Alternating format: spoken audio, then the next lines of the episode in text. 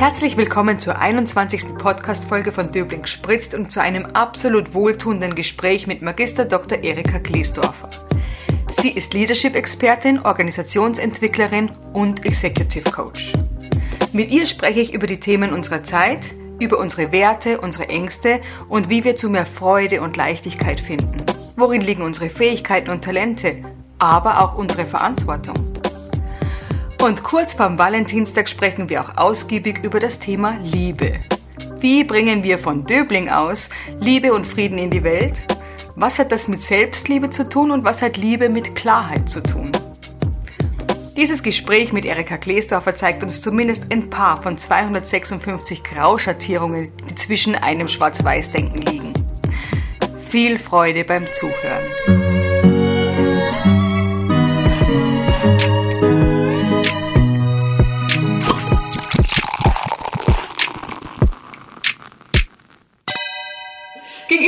Sitzt heute Magister Dr. Erika Kleesdorfer, dass ich den Titel richtig mache. Du bist Leadership-Expertin, Organisationsentwicklerin, Executive Coach. Hallo erstmal.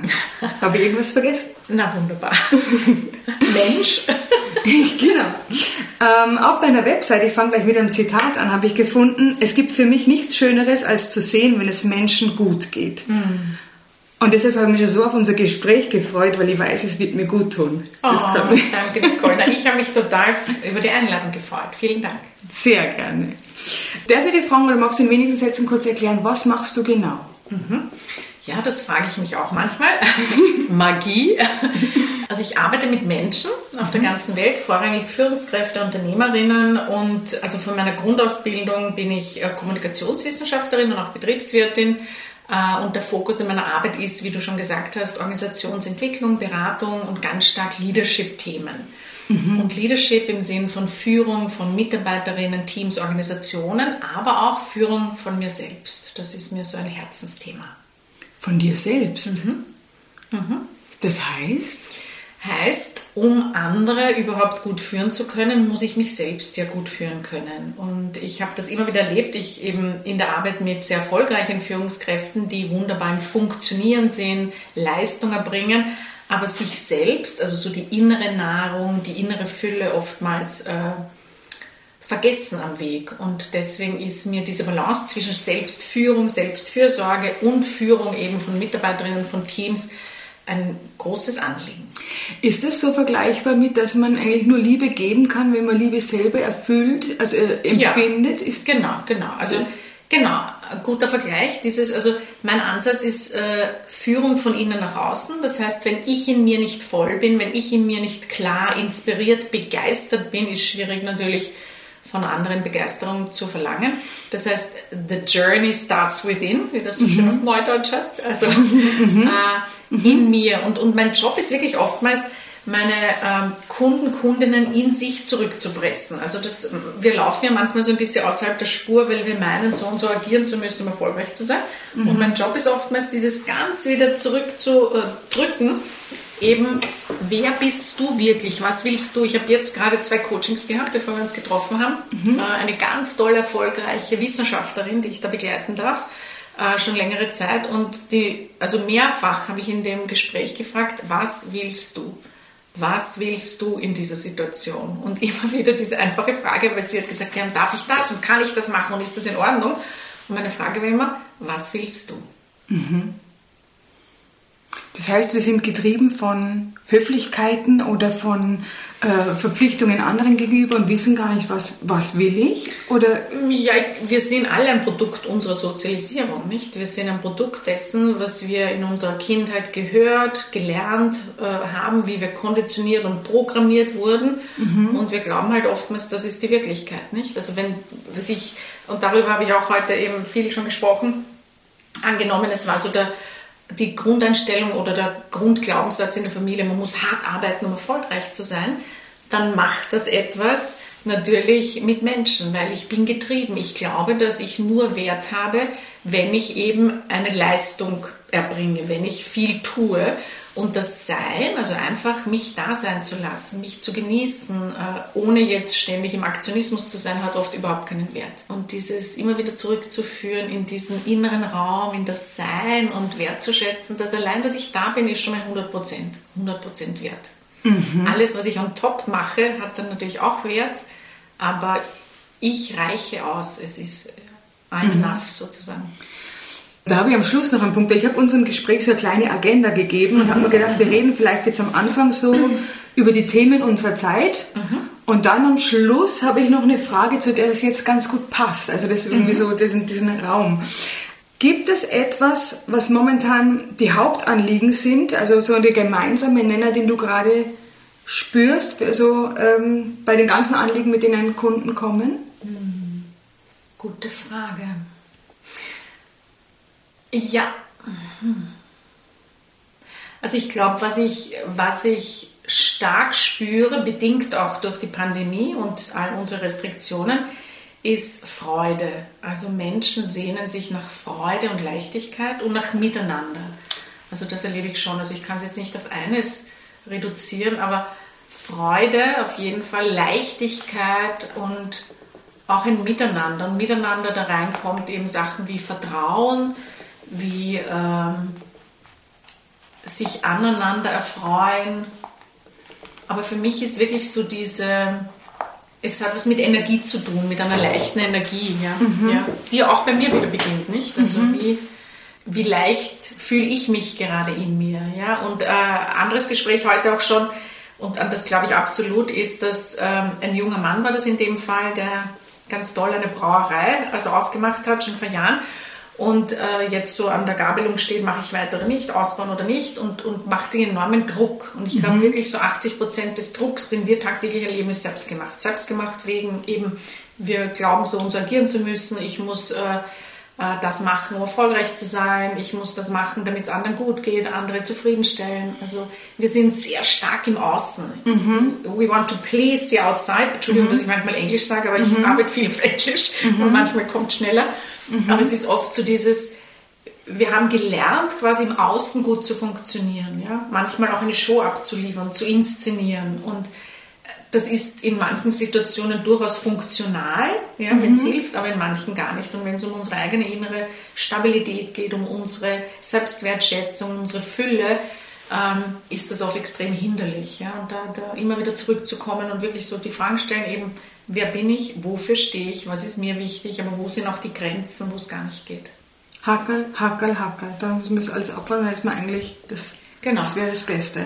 Ja, ja also, also es sind ein paar Schichten, würde ich sagen. Also einerseits mhm. einmal das Bewusstsein zu haben, eben, wer bin ich und was mhm. will ich. Also es muss mhm. mir bewusst sein und dann aber ausreichend Selbstliebe oder Selbstrespekt oder Selbstwertschätzung zu haben, dem auch nachzugeben. Mhm. Weil ganz viele Menschen sind sich ihrer äh, Bedürfnisse bewusst, aber dann mangelt es eben an vielleicht Selbstsicherheit, an, dem, an ausreichend Respekt, um das dann auch zu machen. Mhm. Auch das ist etwas, was wir lernen müssen und trainieren müssen, weil viele Menschen eben, denen wurden gesagt, aus unterschiedlichsten Gründen, vor kurzem einen sehr spannenden auch Kunden gehabt, ein auch sehr erfolgreicher Manager, der äh, äh, in seiner Kindheit nach Österreich gekommen ist aus dem Ausland und dieser, dieses ja nicht auffallen, was in der Familie immer gesagt wurde, ihn natürlich immer noch zurückhält. Ja, also quasi ja nicht auffallen. Also passt dich an, ein bisschen so immer wie ein Chamäleon. Mhm. Das kommt gut an, ja, weil der ist natürlich niemand, der unangenehm auffällt, aber er nimmt sich dadurch Lebensenergie, Lebensfreude, Drive, was, was auch immer. Mhm. Das heißt, weil Potenzialentfaltung ja eins deiner Themen ist, also mhm. hauptsächlich da haben wir jetzt schon ein paar Sachen gehabt, die das Potenzial bremsen eigentlich, mhm. weil das hatte ich so auf dem Zettel auch als, die, als, als Frage, was bremst denn unser Potenzial? Das heißt also wirklich Glaubenssätze, die man halt irgendwie entwickelt hat, mhm. mangelnde ah, Selbstsicherheit. Ja, oder? überhaupt auch mangelndes Wissen. Viele Menschen sind sich ihrer Stärken und Talente gar nicht bewusst. Und in, also ich äh, beschäftige mich auch viel mit der positiven Psychologie und Positive Leadership. Und die Psychologen der positiven Psychologie haben sich wirklich weltweit damit auseinandergesetzt, was sind so Kernstärken von Menschen und haben 24 Wir-Stärken, vielleicht hast du davon schon mal gehört. Wir steht für Virtues in Action, also was mhm. Positives, Virtues in Actions, herausgefunden. Und die unterscheiden quasi zwischen Talenten und Fähigkeiten. Das ist das, was wir erlernt haben, um einfach zu überleben, um erfolgreich zu sein in, in, in, auf der, in der Schule, auf der Uni, im beruflichen Kontext und dann unsere Stärken. Und Stärken, sagen Sie, ist etwas, das aus mir rausdrängt. Das mhm. ist etwas, das und du kennst das vielleicht von dir, also es, sie sagen dann auch, es gibt gewisse Signaturstärken, wir kennen das Wort aus, mhm. vom Essen und so weiter. Signaturstärken ist wirklich das, was dich absolut auszeichnet. Und wir haben wahrscheinlich von diesen 24 äh, allgemeinen Stärken so vier bis sechs Signaturstärken, mhm. jeder von uns. Und eine davon, also ein Beispiel bei mir, und das ist mir wieder ge bewusst geworden, wie ich da durchgegangen bin, äh, ist, und wir können das gerne dann teilen natürlich auch, diese vier Stärken, ist Humor. Eine meiner absoluten Signaturstärken. Ich mhm. merke, so wenn ich in einem Umfeld bin, wo ich mich wertgeschätzt, gut aufgehoben fühle, könnte ich nur deppert sein, wie man so schön in Wien sagt. Ja, mhm. ich, da wäre ich leicht, da wäre ich lustig, ganz viel mhm. Selbstironie und so weiter. Zuversicht ist eine ganz eine wichtige Signaturstärke von mir, zum Beispiel Inspiration. Das heißt, wenn ich merke, ich bin in einem Umfeld, das mich erblühen lässt und dorthin richtet auch die positive Psychologie ihre Aufmerksamkeit, dann kommen diese Stärken eben ganz stark raus. Und das ist auch etwas, eben, deswegen ist mir Potenzialentwicklung, wie du sagst, so wichtig, weil viele Menschen spüren so, ja, das ist eh okay, was ich mache, aber ich spüre, da ist noch mehr in mir. Ich spüre, da gibt es Sachen, die wollen noch gelebt werden, die wollen sich mehr entfalten können. Und das ist dann das, was wichtig ist, also gerade auch wenn es um People Management, um Führung geht, mhm als Führungskraft die Rahmenbedingungen so zu gestalten, dass Menschen eben erblühen können, dass wir sie ihren Stärken entsprechend einsetzen, nicht nur ihren Talenten mhm. und Fähigkeiten entsprechend, weil das ist eben ganz stark antrainiert, sondern wirklich diesen Stärken. Ja. Um da erblühen zu können, müsste man ja etwas beseitigen und momentan hängen ja so ein paar Damoklesschwert, also ein bisschen mhm. generell die Themen unserer Zeit. Und natürlich allen voran wollen wir mal als erstes, weil wir schon angesprochen haben, die Pandemie besprechen. Mhm. Das ist, sind natürlich Ängste, mhm. ganz klar. Aber auch, finde ich, es ist ideologische Uneinigkeit, die uns nicht mehr gemeinsam am Tisch sitzen mhm. lässt. Und da kommt jetzt genau das, was du gesagt hast. Wenn man sich im Umfeld wohlfühlt und so, dann kommen diese Stärken raus und die, also wir sind ja so abhängig als soziale Wesen, die kommen plötzlich nicht mehr raus. Hast du da irgendwie Ideen oder Ansätze dazu, wie man das umgehen könnte? Weil Ideologie ist ja etwas, was man gelernt hat, dafür einzustehen mhm. eigentlich. Aber man mhm. müsste jetzt mal. Mhm. Ja, also für Werte, also sterben viele Menschen auch. Ja, und Werte haben ganz viel mit unserer Identität zu tun. Ne? Also das, wofür ich wirklich stehe und brenne und was mich ausmacht auch als Mensch.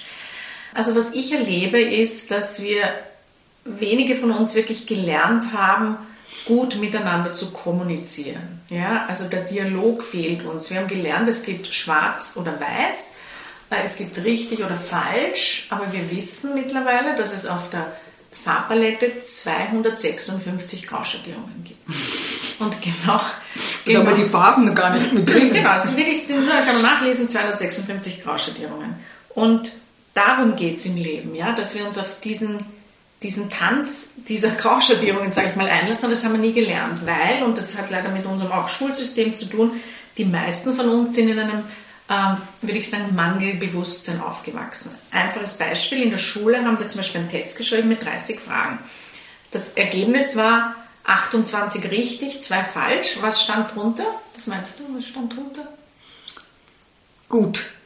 Genau, gut, weil die Note war wahrscheinlich ein Gut, aber genau, aber es stand nicht drunter, großartig, 28 hast du richtig gemacht, die zwei musst du dir nochmal anschauen, sondern es stand nur drunter, zwei falsch. Das heißt, wir sind defizitorientiert und nicht ressourcenorientiert aufgewachsen. Wir sind in einem Mangelbewusstsein, nicht in einem Füllebewusstsein aufgewachsen. Und das ist der Wahnsinn, finde ich, ja, weil so geht es dann weiter. Ich ja. kriege schon ein schlechtes Gewissen als Mutter, weil natürlich, wenn die, wenn die Schularbeiten kommen, mhm. schaue ich mir auch erstmal an, ah Mist, wo hängt's? Ja, ja, und ich verstehe dich, weil ich ja auch so sozialisiert wurde. Das, mhm. ist, das ist unser erster Blick, weil wir so trainiert wurden. Das ist genau das, was ich gesagt habe. Wir sind so trainiert worden, zuerst hinzuschauen, was nicht gut ist, anstatt hinzuschauen, was gut ist. Und das zu würdigen, das wertzuschätzen, aus dem Energie zu ziehen um eben dann mit schwierigen Situationen besser umgehen zu können. Aber das braucht ein Umdenken, das braucht wirklich einen anderen Fokus. Und das erlebe ich eben bei so vielen von uns und auch ich wurde ähnlich äh, sozialisiert.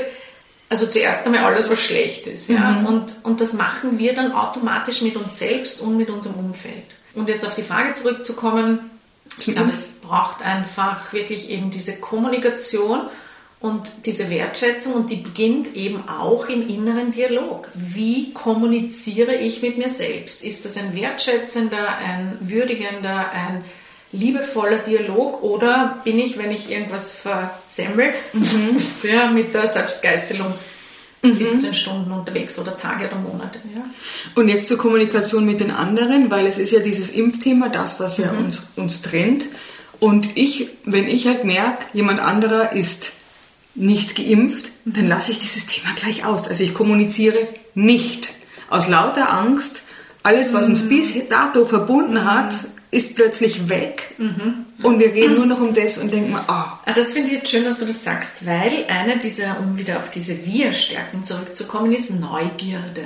Ja, also Neugierde ist eigentlich ein großes Geschenk, das wir auch einander schenken dürfen, weil wenn ich jetzt ein Beispiel hernehme, mhm. dann wäre meine Reaktion, also wenn jemand nicht geimpft ist, bin ich immer total interessiert und neugierig ah, interessant, warum bist du nicht geimpft? Weil es gibt, ich habe einige Freunde, die nicht geimpft sind, weil die haben irgendwelche Immunerkrankungen. Ja. Die sagen auch, ich will nicht. Das, also ich respektiere mhm. das auch. Ja? Mhm.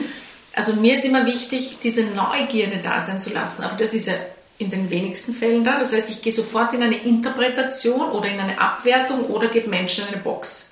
Mhm. Und das verkürzt dann Kommunikation nicht, weil wir glauben ja zu wissen, warum die sich jetzt nicht impfen und alle, die sich jetzt nicht impfen, die sich impfen, ja. wie auch immer, sind jetzt die Schlechten. Und deswegen ist Neugierde so wichtig, so ein bisschen das Universum des anderen zu erforschen und einmal fragen, was ist sein Motiv oder ihr Motiv des Handelns? Ja, jetzt möchte ich da tatsächlich noch tiefer gehen, denn wenn ich dann frage, warum nicht, also ist es ja fast ein Übergriff und ja. der andere, und das habe ich auch schon erlebt, reagiert extrem vor den Kopf gestoßen, weil er ja so, sozusagen schon überhaupt als geächteter Gesellschaft ja. gilt. Ja? ja? Und egal aus welchem Grund, er ist erst einmal pumpig. Wie kann ich da, also einen schönen Satz für mich, genau. wie kann ich da dieses Ding genau. rausnehmen? Ein, ein wunderbarer Satz ist, was macht dich jetzt so emotional?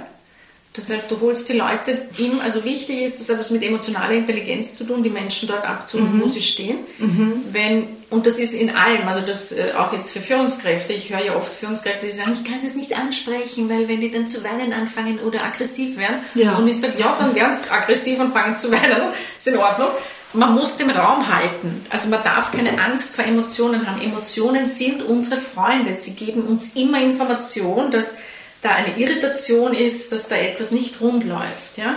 Also wenn jetzt jemand sagt und aufbraust, dann kannst du sagen, äh, was macht dich jetzt gerade so wütend? Ja, was passiert da gerade? Mhm. Und ich bin wieder in der Neugierde, ich bin wieder beim Explorieren. Also einfach so Interesse zeigen und nicht gleich so, hey, schreib mich nicht so an oder so. Mhm. Weil oft ist es ja dann gleich so ich gegen dich und es ist, und das ist, es ist so verkürzt alles und das kotzt mich manchmal an, ja. Excuse my French. ja. ja, wirklich. Das ist so schade, weil ich kenne das so. Und Kommunik also ähm, ich arbeite ja auch mit Oxford Leadership, wie du weißt, und wir sagen dort immer so, the conversation is the relationship. Ja? Also das Gespräch ist die Beziehung. Und die Frage ist, welche Gespräche führen wir miteinander? Sind das oberflächliche Gespräche, dann werden wir oberflächliche Beziehungen haben, oder sind das wirklich interessierte, tiefgründige Gespräche, dann werden wir auch genau solche Beziehungen haben, ob privat, in der Firma, mit den Mitarbeitern, mit den Kunden, was auch immer. Mhm. Ich komme jetzt einfach am harten Bruch zur nächsten, zur nächsten Thema unserer Zeit, nämlich das ist einfach die Digitalisierung. Mhm.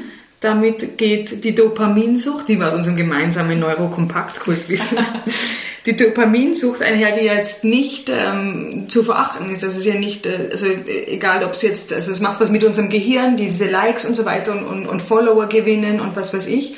Die Digitalisierung hat aber auch genug Vorteile, aber ich glaube, es geht um diese Balance zu finden. Also zwischen, also deswegen liebe ich auch das regionale Marketing, weil hier kann ich mhm. immer wieder direkt ins Persönliche gehen. Ja? Treffen wir uns dort ja, und reden das persönlich und so, genau. Du bist ja jemand, der Digitalisierung absolut zum Vorteil nutzt, aber es macht schon was mit den mhm. Menschen und es wird alles ungeheuer schnell. Mhm. Wie geht man mit den Themen um? Ähm, Also ich kann sagen, wie ich damit umgehe und auch ich bin äh, auf einer Reise sozusagen. Also du weißt ja, mein Hintergrund ist auch, ich mich fast 17 Jahren selbstständig gemacht habe, war ich in der IBM acht Jahre weltweit tätig. Das heißt, ich bin immer so im Spannungsfeld Technologie und Beratung und liebe Technologie, muss ich ja. sagen. Bin ja überall vorn dabei, also ob das ist, also ob das war damals wie LinkedIn begonnen hat oder auch TikTok, also bei allem mhm. vorn dabei sozusagen. Und weil ich, weil ich eben neugierig bin und faszinierend finde. Aber ich bin bei dir, man muss also wie mit allem achtsam damit umgehen, weil man kann sich verlieren und man kann auch wirklich den physischen, also den realen Kontakt verlieren. Ja? Und, und, und ich denke mir, jetzt ist es bei uns ja noch, wir sind weniger gefährdet, würde ich sagen, weil wir sind stark in, in der Präsenz verwurzelt. Wir sind so sozialisiert, dass wir halt früher uns persönlich gesehen haben. Aber Menschen, die nur so, also die jungen Menschen, die nur da äh, so aufwachsen, eben wie du sagst, über diese externe Bestätigung, diese Likes, diese dazugehören wollen, diese äh, künstlichen Schönheitsideale auch, ja, da eben weiß ich, wird schwieriger, ja, weil da die Wurzeln, finde ich, noch nicht so fest sind und dann quasi fällt der Baum viel leichter um, ja, wenn ein, ein, ein Windstoß kommt. Mhm. Und, und ich denke mir, da, da muss man als Gesellschaft drauf schauen, dass man eben immer wieder die Wurzeln ausreichend stärkt, indem wir eben Räume zur Verfügung stellen, wo Menschen sich treffen können, ja. wo Begegnung stattfindet, wo, wie du sagst, so ein Rindgrätzel oder mhm. wo auch immer was mhm. passiert. Das braucht in der Familie den Fokus darauf, dass man sich nicht verliert in einer virtuellen Welt und das braucht im Freundeskreis und so auch, ja, und in der Firma, ja. Ich selber bin da die letzten Jahre einen spannenden Weg gegangen, habe mich wahnsinnig, also wenn ich mich wo reinhaue, haue ich mich immer ganz rein. Ich bin sehr ehrgeizig, durchaus kompetitiv auch, aber positiv würde ich sagen. Mhm. Ich finde das immer inspirierend.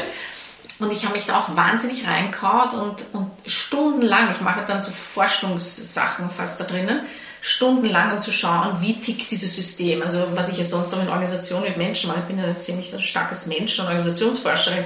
Also ich hau mich da rein und versuche das sehr schnell, die Dynamiken zu erkennen, was macht das mit Menschen und so weiter. Und man muss, wie du richtig sagst, aufpassen, dass man nicht abgleitet in so eine andere Welt, die auch ihre Berechtigung hat, absolut, absolut. die der Zeit entspricht, aber eben wenn dann persönliche Beziehungen auf der Strecke bleiben und wenn es innerlich dann leerer wird, dann muss man wirklich drauf schauen. Das ist die Gefahr. Also Balance einfach, ja, wie in allem. Ja, die Dosis ja. macht das Gift, das heißt es immer. Ja, und ich bin selbst sehr überrascht. Also ich habe selber auch jetzt in meinem Umfeld, also von einigen Freunden, dass die Kinder wirklich also Depressionen haben bis hin in Kliniken eingeliefert, weil sie mit dieser doch veränderten Situation kaum umgehen können. Also da, da kommt so viel hoch und ich glaube, es wird leider noch einiges zusätzlich hochkommen, weil eben diese innere Stabilität, diese innere Stärke, Sicherheit bei vielen jungen Leuten einfach noch nicht so ausgeprägt ist und deswegen unterrichte ich auch so gerne an der Uni, weil ich mhm. das Gefühl habe, ich kann ein bisschen, ein bisschen Wurzeln unterstützen,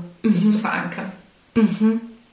Äh, nächstes Thema unserer Zeit, da kann man jetzt wahrscheinlich kaum was sagen, aber es ist einfach nur, ich möchte es angesprochen haben, weil es auch als Angstschwert irgendwie über uns schwebt, das ist ja diese Klimakrise, die halt auch mhm. immer so, jeder sagt, hey, wir müssen jetzt handeln, jetzt umdenken und dann geht es irgendwie zu langsam und dann greift man doch zu den in Plastik verpackten Paprika und, und so und das ist halt so, es zahlt halt mit ein zu dieser Komplexität und ich glaube, die Komplexität, und das ist jetzt der nächste Punkt auf der Liste, dieses Überangebot und das ist eben nicht mehr schwarz-weiß ist, sondern wie, wie du vorher gesagt hast, in 256 Grautönen, das ist, glaube ich, auch diese Überforderung, mhm. die wir haben, mhm. die mangelnde die Struktur. Wenn man einen Weg hat, ist es bequem und es ist auch mit auf unserem Weg mhm. schwierig. Ja. ja. Ich habe jetzt schmunzeln müssen, weil es kommen jetzt ganz viele Gedanken, wenn du sagst. Ja, raus damit. Ich kann mich gut erinnern, im Gymnasium mussten wir einen Artikel schreiben über eben dieses Überangebot in Supermärkten. Und ich habe damals geschrieben, kann mich gut erinnern, ich habe geschrieben, ich finde es reicht, wenn es zwei oder drei unterschiedliche Seifen oder halt Produkte gibt zu jedem oder äh, unterschiedliche ja. Ja, Produkte zu jedem Ding halt. Und ich musste dann meinen Artikel vorlesen und meine äh, Kolleginnen haben mich dann als Kommunistin bezeichnet, weil ich gesagt habe quasi, ich, ich finde, es reicht auch weniger. Ich habe es wirklich nicht verstanden, warum wir dieses Überangebot brauchen, was alles nur ein bisschen komplizierter macht. Ja. Also an, an das habe ich gerade denken müssen und ich denke immer noch so, obwohl ich auch gestehen muss, ich liebe natürlich auch eine Fülle an, an Vielfalt in mhm. allen Lebensbereichen. Und zugleich, also das erste, der erste Impuls, den, der kam, wie du gesagt hast, Klima, auch hier wieder, es beginnt in mir. Ja, also wie, wie ist das eigene Klima in mir? Ja, was ist mein Beitrag zu einem erfüllten Innenleben? weil einem gesunden Innenleben, einem achtsamen Innenleben, weil das natürlich auch äh, sich im Außen wiederfindet. Wenn ich respektvoll mit mir umgehe, werde ich respektvoll mit anderen, mit der Umwelt und so weiter umgehen. Wenn ich bewusst, ein bewusster Mensch bin, ein achtsamer Mensch bin, wenn ich weiß, dass äh, Verhalten Auswirkung hat, dass mein Verhalten Wirkung erzielt im Außen, dann werde ich anders damit umgehen. Ja. Ich glaube, dass es ganz, ganz wichtig ist, und, und das habe ich immer schon geliebt, auch so dieser Brückenschlag zwischen unterschiedlichsten Disziplinen. Ich glaube absolut, dass wir ganz, ganz schnell handeln müssen, auf vielen Ebenen, individuell, kollektiv, in Organisationen, gesamtgesellschaftlich. Äh, und, aber die Grundvoraussetzung für mich ist immer Commitment und Ernsthaftigkeit dass es eben nicht nur so ein oberflächliches Blabla und Alibi-Handeln ist, sondern dass es ein ernsthaftes Commitment ist. Also ob das sind jetzt Politiker oder auch in, in Organisationen, die CEOs, dass ernsthaftes äh, Engagement da ist, nämlich wirklich der Wille, etwas zu verändern. Und ich, ich meine, ich habe in meinem Leben schon mit 25.000 Führungskräften auf der ganzen Welt gearbeitet und ich erlebe oft ein nach außen gezeigtes Commitment, aber wenn es dann um die ernsthafte Umsetzung geht, dann wird es schon ein bisschen dünner. Und das finde ich schade. Und ich denke mal, ohne dem geht es nicht. Also wenn ich nicht wirklich will, wenn ich nicht ernsthaft dranbleibe und es konsequent umsetze und das braucht, wie gesagt, mhm. meinen Beitrag, deinen Beitrag, unser aller Beiträge. Aber, aber auch da braucht es wieder den Dialog und die Ernsthaftigkeit. Ja. Genau. Also ich wäre auch dankbarer, gäbe es einfach ein Gesetz. Dann hätte man das schwarz-weiß und ich hätte, müsste einfach einem folgen, aber du hast schon recht. Also es muss hier wahrscheinlich jeder, die, also nicht wahrscheinlich, es muss jeder ganz sicher mhm. äh, von sich aus selbst handeln in seinem eigenen Wirkungskreis. Und da finde ich es aber so schön eben, äh, das sieht man dann auch wieder so bei den unterschiedlichen Talenten und Stärken, ist so dieses eben, wo kann ich den besten Mehrwert bieten? Wo kann ich aus meiner Stärke heraus? Weil deine Talente sind nicht meine Talente und ich finde, es ist so wichtig, dass wir eben sicherstellen, dass Menschen eben mit Leichtigkeit ihre Stärken einbringen können. Weil in dem Moment, wo ich wirklich meine Stärken auslebe, wird es eben leichter. Dann kommt auch dieser Flow-Zustand, den wir auch kennen, manchmal äh, heraus. Und, und deswegen, mir ist es immer so ein Anliegen, eben auch Menschen zu unterstützen, wirklich auch hier wieder zu hinterfragen, was macht mir wirklich Freude? Ja, wo habe ich den Eindruck, könnte ich den größten Mehrwert bieten? Mhm. Jetzt muss ich doch eine Frage vom Ende vorziehen. Gerne. Und zwar hier, wir sind ja durchaus ähm, erfolgsorientiert und Erfolg ist wichtig. Und ich mache mir in letzter Zeit auch viele Gedanken drüber, weil Erfolg doch mit Geldfluss gemessen wird. Ja? Ist jemand erfolgreich, heißt das, wie viel hat er auf dem Konto? Mhm. Das, ist, das ist definitiv. Ich denke mir oft, gibt es Erfolg das ist die erste Teilfrage an dich gleich. Gibt es Erfolg auch nicht finanzieller Art? Natürlich. Also ja, also die Frage ist auch da immer, was, was schreibt die Gesellschaft zu oder das Außen? Also ich kenne viele Menschen, die extrem erfolgreich sind im monetären und dann sagen, aber das macht mich innerlich nicht glücklich. Innerlich glücklich macht mich, wenn ich auf meinem Bauernhof bin, mit meinen Pferden reiten kann oder was auch immer, oder wenn ich äh, im Wald bin oder Freunden oder mit meinen Kindern. Also Erfolg ist was ganz, ganz Individuelles. Wissen wir schon von Maslow, von der Bedürfnispyramide, nicht? Also es gibt so die Grundbedürfnisse, die müssen also abgedeckt sein, aber dann quasi, ob das bis hin zur äh, Selbstverwirklichung geht, ist ja ganz individuell und unterschiedlich. Aber ich glaube, jeder muss da auch fragen, was macht, was heißt Erfolg für mich? Und aber ein Gedanke dazu ist auch, also und es ist immer noch Geld leider oder in vielen mhm. das Geld quasi der Gradmesser für Erfolg ist, wie du sagst. Für mich heißt Erfolg Verantwortung. Umso mehr Geld ich habe, umso mehr Verantwortung habe ich, ich, ja, Erika jetzt, auch zurückzugeben. Wir alle hier sind extrem privilegiert und das heißt für mich, übernimm Verantwortung. Wenn du schon so viele Möglichkeiten hast, gibt es weiter. Und jeden Tag, ja. Und ich glaube, das hat wahrscheinlich auch mit Alter zu tun. Ich bin ja schon über 30, nicht? Aber, aber ich, ich habe, das ist spannend, ja, das ist eine schöne Frage. Ich habe heuer äh, immer Ende des Jahres reflektiere ich über das Jahr und Anfang des Jahres, also ich mache keine, so ich will abnehmen oder so, das mache ich nicht, aber trotzdem, was ist so mein Fokus? Und erstmalig habe ich, und das ist mir dann aufgefallen, habe ich Charity, also auf meinem äh, Vision, also, also Zielzettel, sagen wir mal, ja. Schwerpunktzettel für das Jahr draufstehen. Und nämlich ganz bewusst, also ich arbeite seit Jahren pro bono in unterschiedlichsten Bereichen immer wieder äh, als Mentorin, bin bei den Architects of the Future im Vereinsvorstand. Also es gibt viele Sachen, aber es, also viele Sachen, wo ich eben pro bono arbeite. Aber dieses Bewusste zu sagen, wo gebe ich heuer wirklich nochmal mehr meiner Zeit hinein? Wo stelle ich meine Talente, meine Stärken zur Verfügung, um eben andere zu unterstützen, dass die eben mehr Erfolg, mehr innere Zufriedenheit, mehr Freude am Leben haben. Ja? Und das ist, das ist mir ganz wichtig. Genau, auf das hat meine Frage auf, abgezielt, ja, weil wir waren ja beim Thema mit, ähm, man muss von sich selbst ausgehen und jeder ist in der Eigenverantwortung. Mhm. Und dann haben wir Erfolg, leistungsorientiert und dann, wenn man aber was macht, in dem Fall, da ist, ist weder Erfolg noch kriegt man Geld dafür, sondern man muss was aussenden mhm. und der Rücklauf ist hm, keine Ahnung, irgendwas in der Welt da draußen, aber ist auf jeden Fall nicht direkt spürbar und schon gar nicht in Zahlen messbar am eigenen Konto. Mhm. Deswegen, das finde ich schön, weil auch für mich ist der Gedanke wichtig, was erfüllt mich. Mhm. Und ähm, meine Freiheit, die mir jetzt auch so jetzt durch mein eigenes Leben hier da so, äh, durch meinen selbst erfundenen Job da erschaffen habe, das ist schon auch ein Teil, der zwar jetzt nicht am Geld, äh, am Konto ersichtbar ist, aber es ist doch etwas, was einen Wahnsinnswert hat. Mhm. Und wenn man das so sieht, dann kann man viel mehr aus, als Geschenk an, in die Welt geben, genau, oder? weil du ja voll bist und aus dieser Fülle schöpfst, ja. Und dann, also in dem Moment, wo es überfließt, kommt es ja wirklich also aus dem reinen Herzen. Ein paar Gedanken dazu. Das mhm. eine ist so, also mein Grundsatz ist, und das sage ich allen meinen Kunden und Kundinnen, du musst einmal mindestens 70 Prozent selber voll sein mit deiner Energie, Fülle, Freude, bevor du anderen gibst. Ja, also das ist so die Erikasche Regel 70 Prozent voll.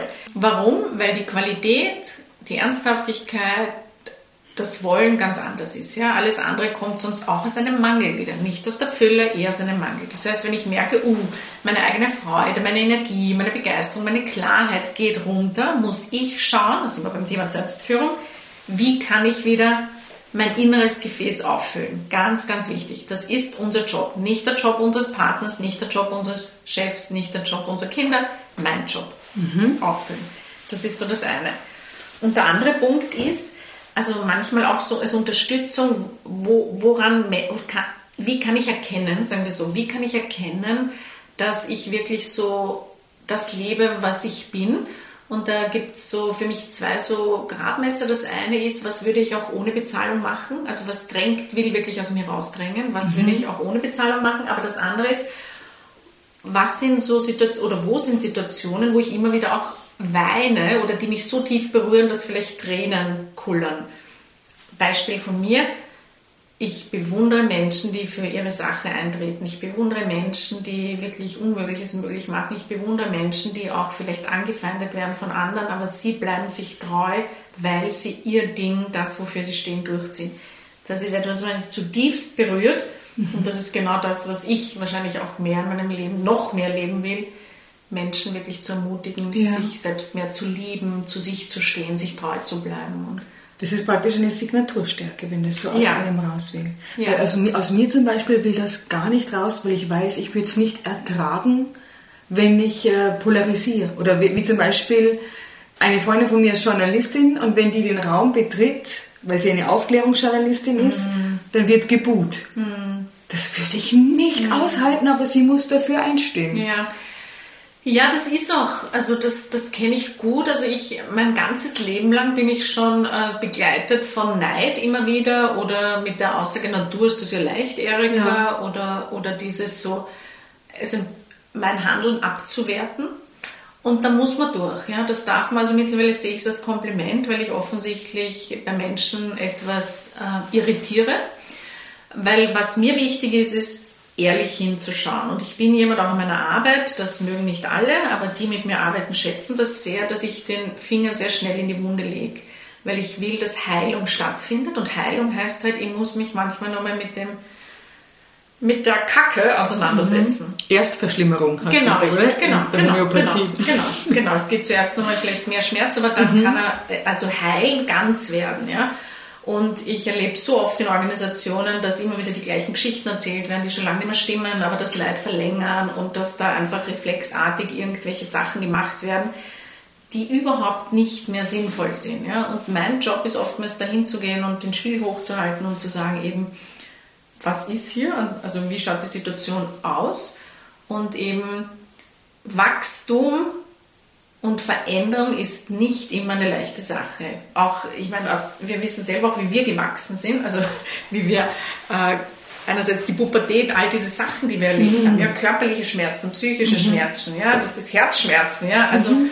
und jede Veränderung heißt eben auch manchmal, dass es schwer ist, ja, und wenn ich mich dem nicht stellen will, dann wird, wird sie auch nichts verändern, es wird auch kein Wachstum da sein. Das kennst du und jeder kennt das Beispiel auch mit dem Fitnesscenter. Es reicht nicht, dass ich einmal ins Fitnesscenter gehe und glaube, ich habe dann eine super Muskulatur, sondern ich muss regelmäßig meine Muskeln trainieren. Ich bin seit Jahren Das ist richtig schlechte Nachrichten für mich. Ja, ja ich, ich, ich mache es jetzt wieder und ich liebe es, muss ich sagen. Aber ich weiß, und umso älter wir werden, umso mehr müssen wir Krafttraining machen. Mhm. Aber es reicht einfach nicht einmal in der Woche. Es reicht auch nicht, dass ich mal den Home-Trainer zu Hause hinstelle und anschaue oder das Kleiderständer verwende, sondern ich muss es tun. Und, und das ist oft meine Aufgabe, da zu unterstützen, da schnell auch durchzugehen. Aber es braucht die Bereitschaft hinzuschauen. Ja. ja. Genau, da sind wir ja vorher auch gewesen mit der Potenzialentfaltung, was bremst uns und dann sind wir schnell an den Punkten, die es eben zu bewältigen gibt und es ist dann wahrscheinlich schmerzhaft. Wo ich dich angerufen und gesagt äh, zur Terminvereinbarung, dann gesagt, wo liegt denn dein Hauptfokus, damit ich weiß, wo unser Gespräch hingeht? Und dann hast du gesagt, Liebe in die Welt hinausbringen. Mhm. Und wenn man... und ich habe mir auch gedacht, jetzt gerade während unserem Gespräch, Liebe ist echt irgendwie das Gegenangebot zu all der Komplexität und wo wir, wo wir hin müssen. Und äh, auch mit Liebe müssen wir uns erst wahrscheinlich mit 70 Prozent anfühlen, wie du mhm. vorher so formuliert hast, um das weiterschenken zu können. Mhm. Wie können wir Liebe denn in uns auffüllen? Hm. Bitte. Oh, schöne Frage. Ähm, also vielleicht, wie kam es zu dem? Also ja. eine, eine Freundin hat immer wieder zu mir gesagt, Erika, du bist der Liebe auf der Spur. Und ich dachte damals, sie meint eine, also eine Liaison. Eine, eine Beziehung, ja genau. Mhm. Und, äh, und ich bin irgendwann darauf gekommen, nein, es geht mir um die universelle Liebe. Es geht mir um die Liebe für mich, aber auch für andere. Und ich will auf die, also da habe ich vielleicht etwas Naives in mir. Ich möchte auf dieser Welt mehr Liebe und Frieden sehen. Und ich frage mich immer wieder wie ein kleines Mädchen, warum können wir nicht alle in, in Frieden miteinander leben? Das ist wirklich so eine Frage, die mich mein Leben lang schon beschäftigt. Aber das beginnt in mir. Wenn ich im Außen mehr Liebe und Frieden sehen will, muss ich in mir zuerst Liebe und Frieden haben, damit ich auch einen Beitrag leisten kann.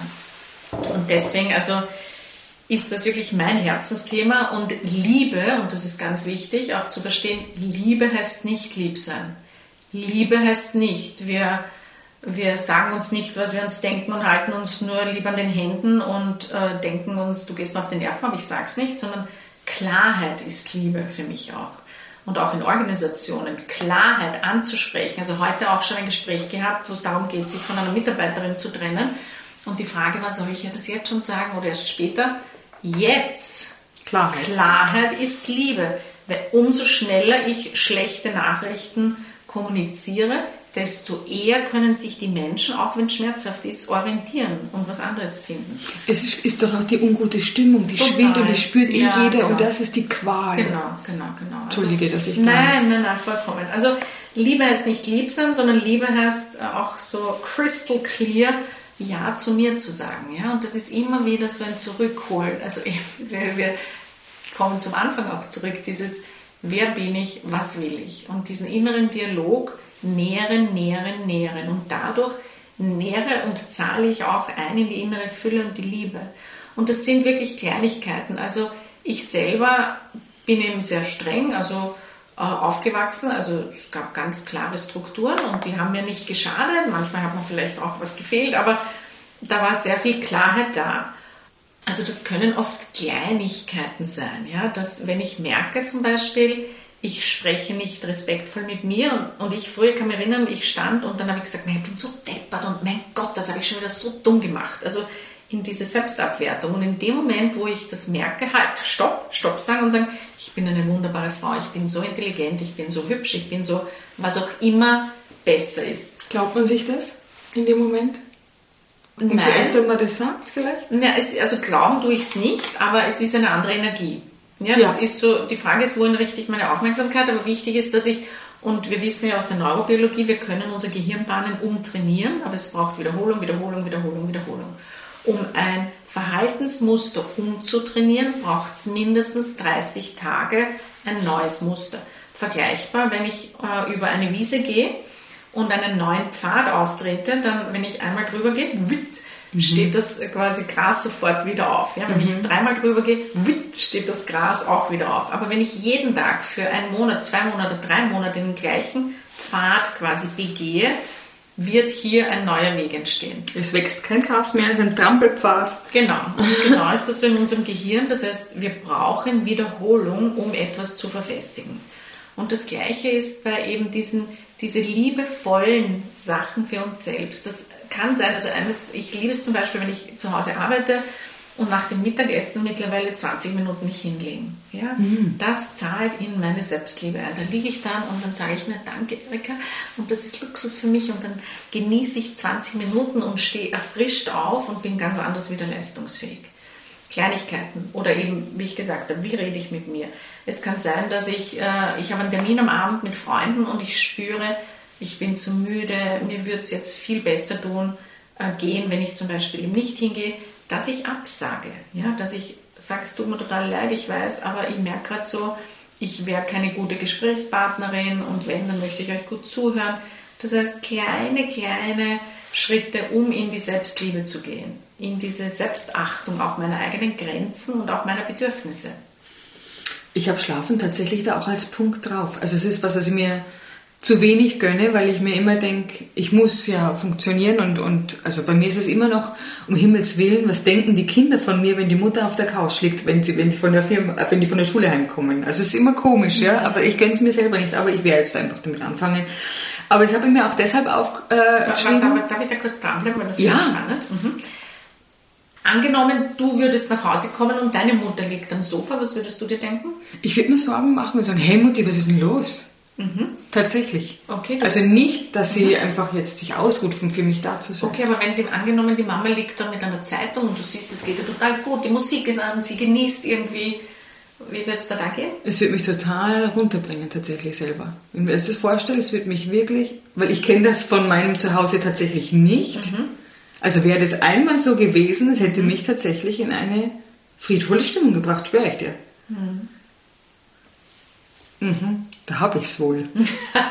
Es fängt bei dir an, ja. Und das ist, das ist eben der Wahnsinn, eben, wie stark geprägt wir oft sind, ja, und was das mit uns macht, nicht? Also du hast, du, eben, du hast was anderes vorgelebt bekommen und oftmals machen wir das Gleiche, obwohl es uns eigentlich gar nicht so gut getan hat oder mhm. was anderes vielleicht hilfreicher gewesen wäre. Ja. Also ich würde empfehlen, vielleicht mal ein kleines Experiment ausprobieren. Ja. ja. Weil eben das ist, und das sind wirklich, und genau darum geht es. Angenommen, du würdest nur zehn Minuten da liegen, zehn Minuten oder mit einem guten Glas mhm. äh, auch Wein am Abend oder ein Kaffee, einen Tee oder zehn Minuten Zeitung lesen oder eine Kurzmeditation machen oder was auch immer, nur in, in die Luft schauen. Mhm. Es zahlt ein in die innere Fülle, es zahlt, wie du so schön sagst, in deinen inneren Frieden, in mhm. deine Ruhe, in deine Gelassenheit. Und das natürlich ist ganz eine andere Qualität, die du dann wieder deinem Umfeld schenken kannst. Mhm.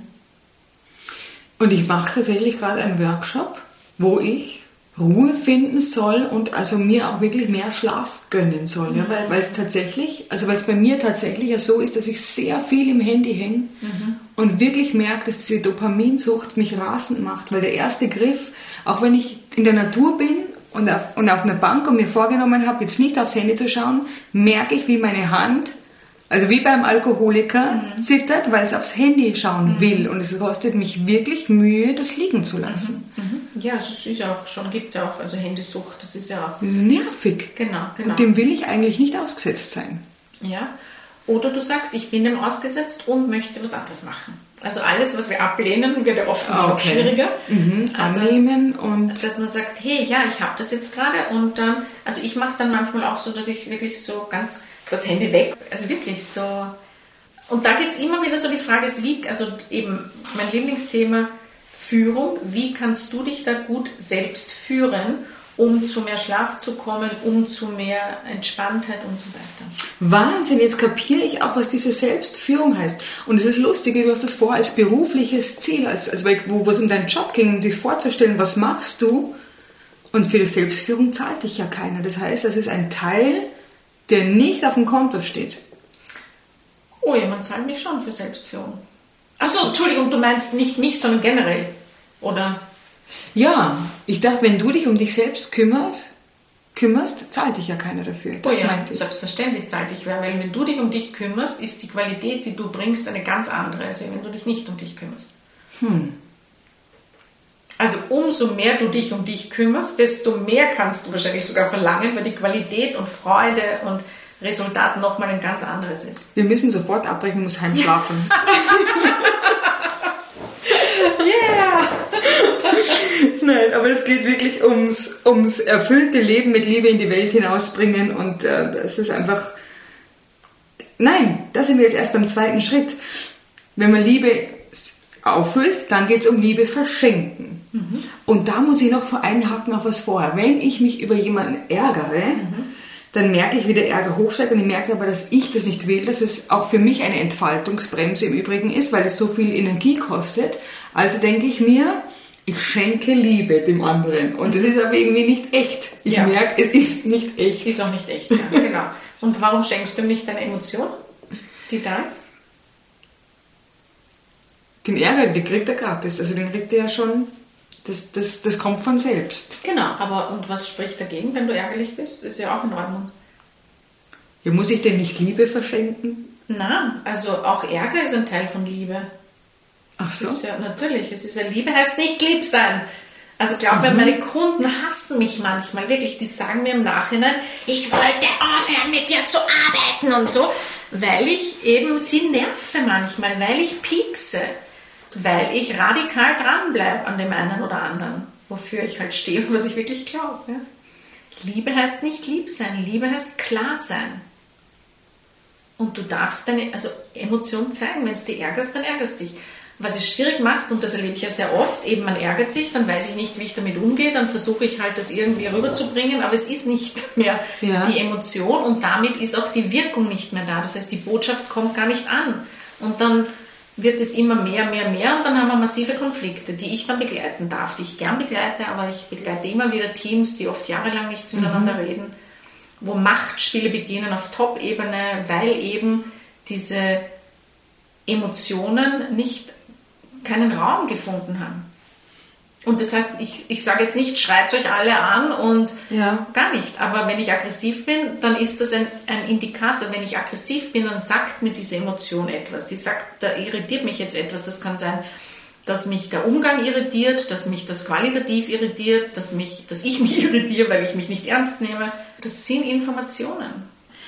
Jetzt möchte ich aber jetzt auch den Finger draufhalten. Ja, ja. Und zwar, du hast auch gesagt, äh, Freude, Leichtigkeit, das Miteinander, das Vertrauen, das wären alles Sachen, die gerade zu der allgemeine Wunsch ist, der gemeinsame mhm. Nenner. Mhm.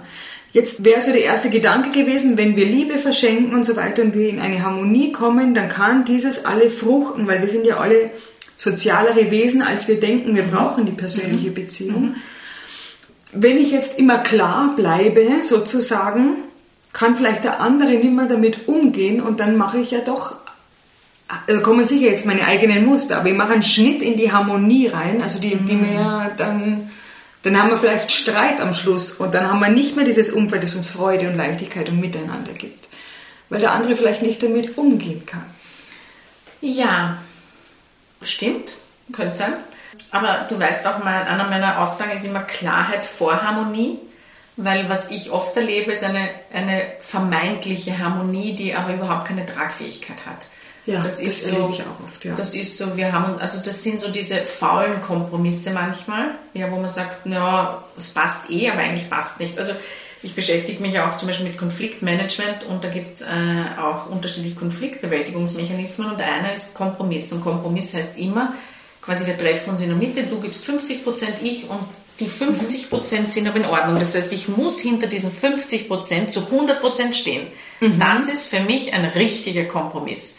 Ein fauler Kompromiss ist, dass ich sage, ja, das ist in Ordnung, die 50 Prozent, aber eigentlich stehe ich überhaupt nicht dahinter. Und so erlebe ich es auch oft mit Harmonie. Also quasi, das ist eine vermeint, also eben, ich will ja, dass wir eine harmonische Beziehung haben. Aber für mich ist eine harmonische Beziehung eine, die tragfähig ist, eine, die Konflikte aushält, eine, die weiß, dass wir unterschiedliche Meinungen haben und daran wachsen können.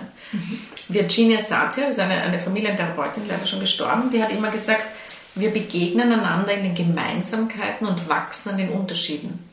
Also wir begegnen uns zum Beispiel in einer Firma, weil wir finden, äh, die Marke toll, wir finden deren Strukturen und Prozesse toll, das Image toll und wir wachsen aber an der Andersartigkeit, an den Unterschieden, wenn wir sie als Quelle für Inspiration wahrnehmen können.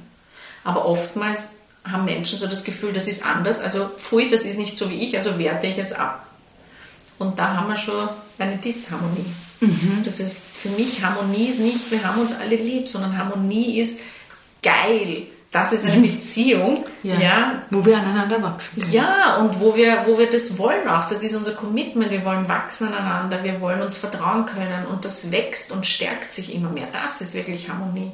Und wo ich keine Angst haben muss, wenn ich ausspreche, was ich mir denke, sondern wo ich weiß, das fällt mir zwar nicht leicht und ist immer wieder eine Überwindung, aber der Boden hier ist respektvoll und ich kann sagen, was mir wichtig ist und ich werde hier nicht verstoßen, nicht abgewertet, was auch immer. Damit kann ich zum Beispiel sehr, sehr gut. Also absolut, es kommt auch, ich denke immer, es ist mein bayerisches Naturell, dass ich so gerade raus bin. Ähm, aber ich kann mit Klarheit, kann ich wirklich gut mhm. eigentlich. Ja, das ist, äh, auch wenn dann Disharmonie entstehen, mhm. was mir dann schon wehtut, ja, aber ich, ich, also Klarheit verhilft mir auch zu meiner eigenen mhm. Liebe, ja. Mhm. Ja, und ich glaube, das ist wirklich auch das Schwierigste immer als Führungskraft. Ich selber bin, seitdem ich 21 bin, Führungskraft. Also ich war zuerst in drei unterschiedlichen Organisationen und dann eben seit 17 Jahren selbstständig im 18. Jahr. Das ist oft das Schwierigste eben, diese Spannungen zu halten, weil es gibt immer Spannungen auch. Ja? Also es, wenn ich jetzt von Klarheit spreche, heißt das nicht, dass das immer alles klar ist, sondern bis ich mal zu der Klarheit komme, ist es ein Prozess den muss ich für mich halten, den Raum, den Prozess, den muss ich für andere halten.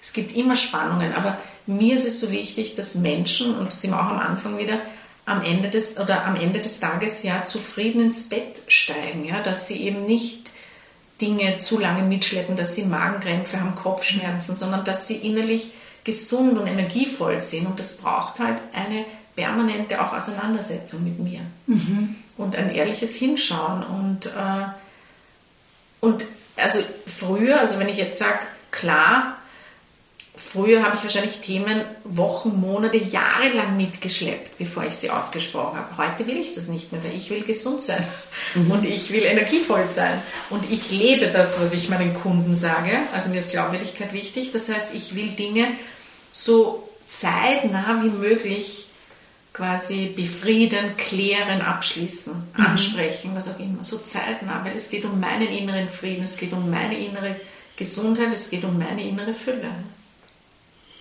Vielen Dank. Apropos, es war eine Fülle an Informationen, eine Fülle an Sätzen, die man sich rausnehmen kann. Vielen mhm. Dank. Du zum Abschluss, dein Lieblingsplatz in Döbling.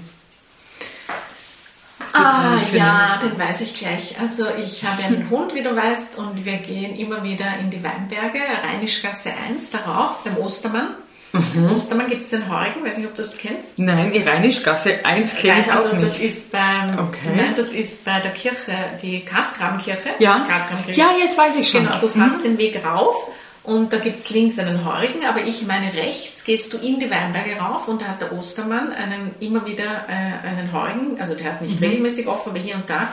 Wie es gehört halt. Ja, ja, das ist ein magischer Platz. Also ich, also das ist, ich sitze dort und also es erinnert mich einerseits an Afrika manchmal, Aha. weil er hat so ein bisschen so wie Steppe schaut das aus, ja, und zugleich dieser Blick auf die Kasgrabenkirche eben in die Weinberge, das ist ein magischer Ort.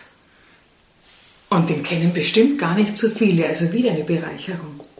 ja, jetzt, jetzt überlege ich, ob das richtig war, gell? weil ich liebe es ja dort allein zu sein. Aber ich kann wirklich, das ist, und, und auch die Familie Ostermann, das sind so feine Menschen, sind Biobauern, also es ist echt schön, das zu sein.